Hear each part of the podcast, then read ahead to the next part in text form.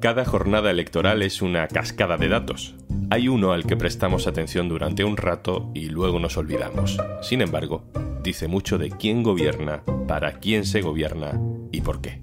Es la abstención. Soy Juan Luis Sánchez.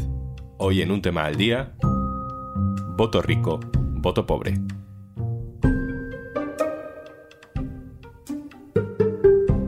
Una cosa antes de empezar. Hola, soy Juanjo de Podimo. ¿Sabes que Podimo es una app en la que puedes escuchar un montón de podcasts de True Crime, conversaciones loquísimas, entrevistas, humor, vamos, un poco de todo? Y por ser oyente de un tema al día, te regalamos 60 días para que puedas escucharlo todo gratis. Entra en podimo.es barra al día y consigue tus dos meses completamente gratis. Hace unos años hice un viaje por varias ciudades de Estados Unidos. Hay cientos de cosas que me llamaron la atención sobre su sistema político, pero hay un dato que se me quedó clavado. El dato de participación electoral. En Estados Unidos, esa cuna de la democracia, en las últimas elecciones para elegir alcalde de Nueva York, por ejemplo, la participación fue del 23%. O sea, una abstención del 77% en Nueva York. Si te vas a otras grandes ciudades, por ejemplo San Antonio, Texas, el dato de abstención sube al 85%. En las elecciones más ilusionantes para toda una generación, las primeras de Obama, las del Yes We Can, la abstención superó el 50%. Más de la mitad del país está totalmente fuera del juego que desde aquí pensamos que es una gran referencia democrática. En España no tenemos un problema tan grave. Nos movemos entre el 25 y el 35% de abstención, pero eso no significa que no sea un dato determinante, porque la abstención va por barrios. En el diario.es hemos hecho todo tipo de cruces e investigaciones con estos datos y los datos de renta, de densidad de la población. De eso suele encargarse Raúl Sánchez. Hola Raúl. Hola Juanlu. Raúl Sánchez es el jefe de datos del diario.es. Raúl, te pregunto, con los datos en la mano, ¿cómo dirías que vota un barrio rico? A ver, los barrios ricos, por supuesto, son muy particulares. Yo diría que no es solo que voten, sino que prácticamente fichan. Es decir, que acuden masivamente a participar en la mayoría de elecciones, especialmente sobre todo las elecciones que llamaríamos importantes, las elecciones generales, las que eligen al Congreso y posteriormente al gobierno. Y además su voto tiende a apostar mucho por candidaturas conservadoras o del espectro ideológico de la derecha, que llamaríamos PP, eh, por ejemplo, o Vox o Ciudadanos. Eh, te pongo un dato de ejemplo. En las últimas generales de 2019, en las secciones censales que representan al 1% más rico, en este caso las secciones censales son la unidad administrativa más pequeña de España y para que la gente lo entienda sería el equivalente a los datos de su colegio electoral.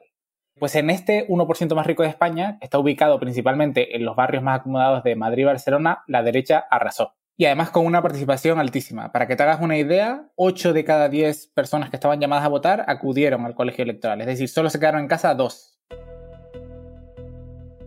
Y claro, eso no pasa en los barrios más pobres, ¿no? Y diría que los barrios pobres es precisamente casi que lo contrario que los barrios ricos. Es decir, se podría decir que en los barrios pobres la primera fuerza es la abstención. Si ponemos la lupa en el 1% más rico, solamente nos va a votar el 18%. En las zonas más pobres, esto cambia totalmente. La tendencia es la contraria entre el 10% con menos ingresos se abstuvo el 40% de la población, es decir, 4 de cada 10. Esto sería el doble que los más ricos.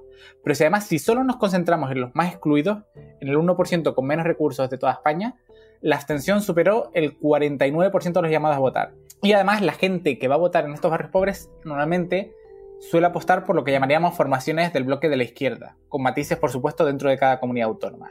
¿Esto es así en todas las ciudades, Raúl? ¿O, dónde están las mayores distancias de participación entre ricos y gente con menos ingresos? Estas brechas, estas grandes diferencias se hacen más grandes especialmente en las grandes urbes, que están mucho más segregadas. Eh, este es un fenómeno urbano muy relevante en España que normalmente a más grande es la ciudad, más se multiplican las fronteras y más se multiplican las desigualdades entre zonas ricas y pobres. Eh, los ejemplos más claros de esto yo creo que son Madrid, eh, Barcelona, Valencia o Sevilla, donde los datos señalan que existen las mayores brechas entre la zona más rica y la zona más pobre de la ciudad.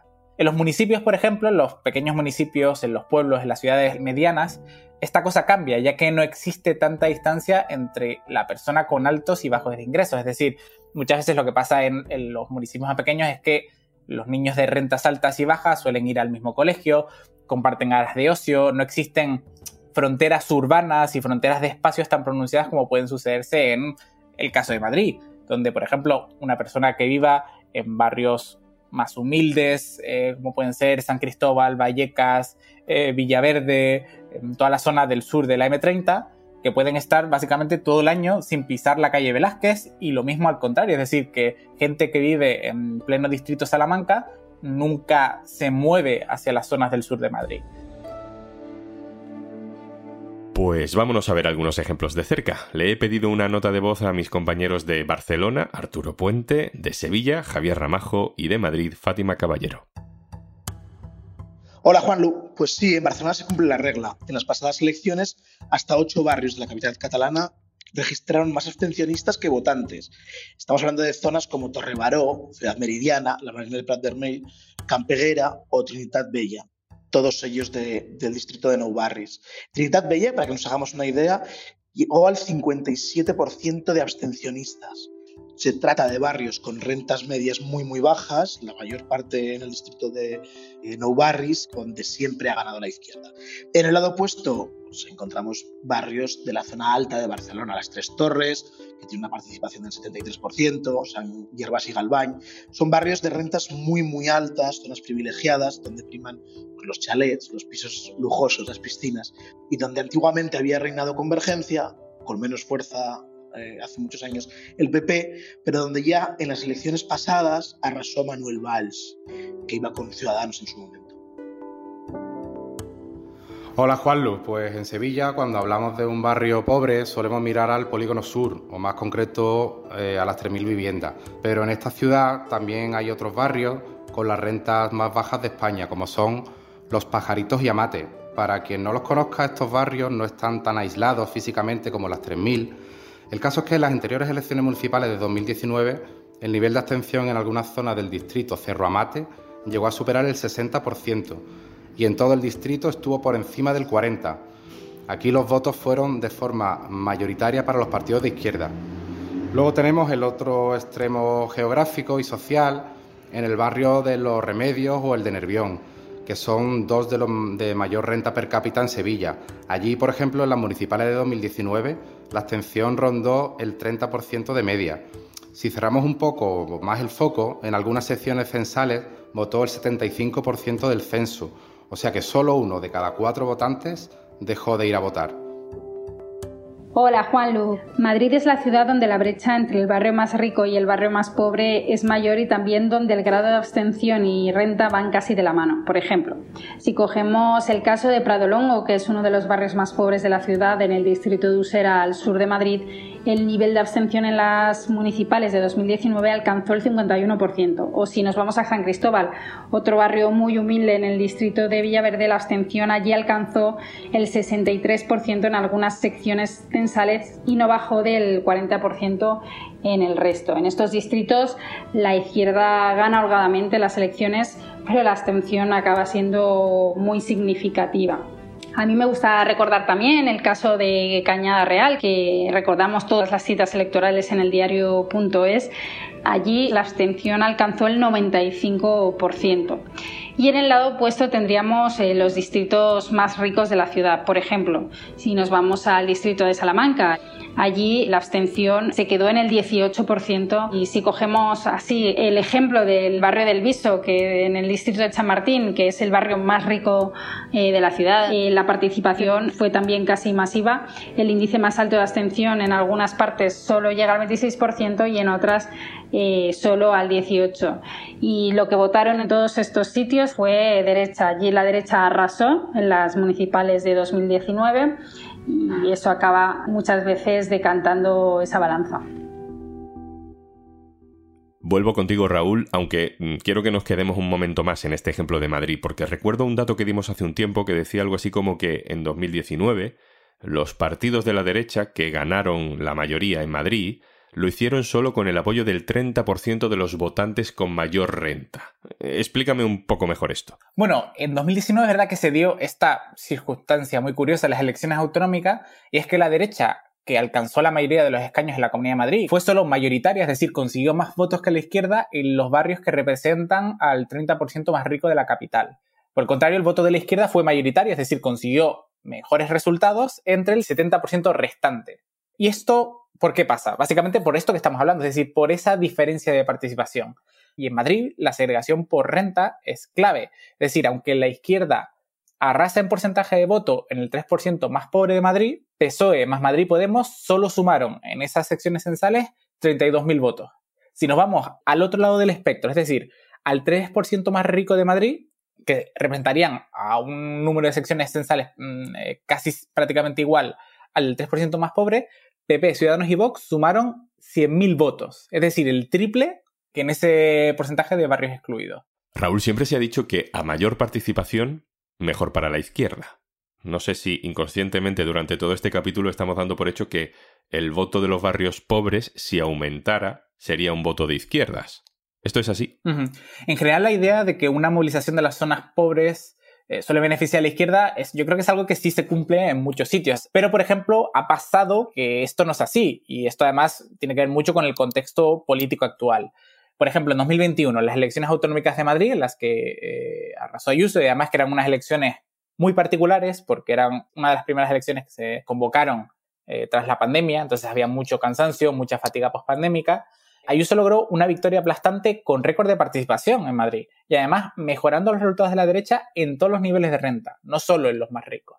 Esto es un ejemplo de cómo estas cosas no son fijas, es decir, muchas veces depende del contexto de cada ciudad, de cada comunidad autónoma y que en muchos lugares simplemente aumentando la participación en zonas pobres no es un equivalente a a partir de ahora va a ganar la izquierda.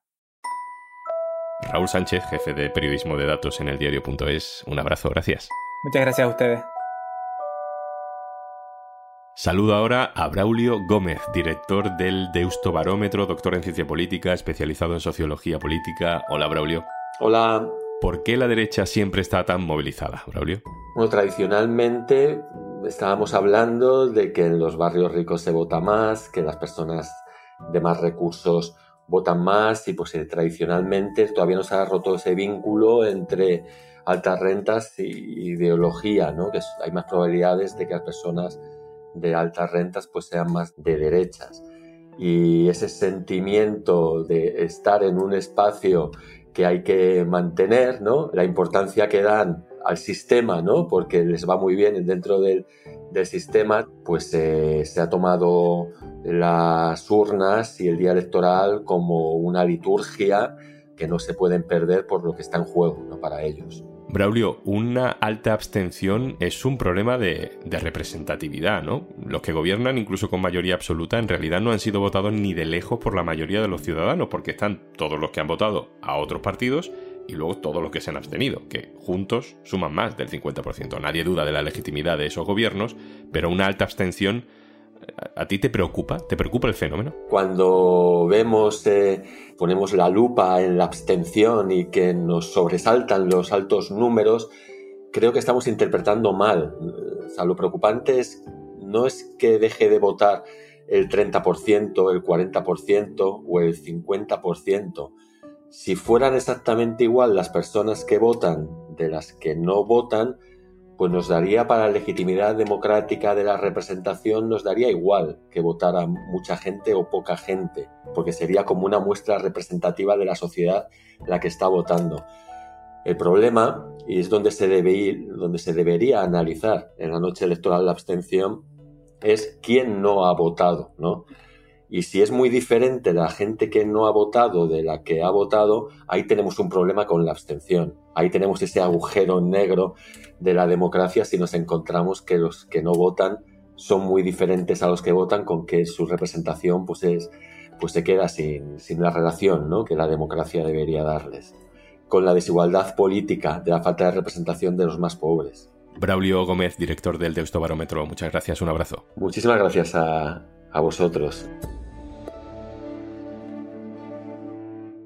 Y antes de marcharnos, Está bien llevar el contenido a todas partes, pero eso de poner cara de estar trabajando mientras aguantas la risa escuchando en tu ordenador tu podcast favorito, pues no nos vamos a engañar. Alegra un poquito la jornada. Accede a tu cuenta en podimo.com. Tienes 60 días gratis en podimo.es barra al día. Esto es un tema al día, el podcast del diario.es. Si te gusta lo que hacemos, necesitamos tu apoyo. Hazte socio, hazte socia en el diario.es barra socio. Este podcast lo producen Carmen Ibáñez, Marcos García Santonja e Izaskun Pérez. El montaje es de Pedro Nogales. Yo soy Juan Luis Sánchez. Mañana, otro tema.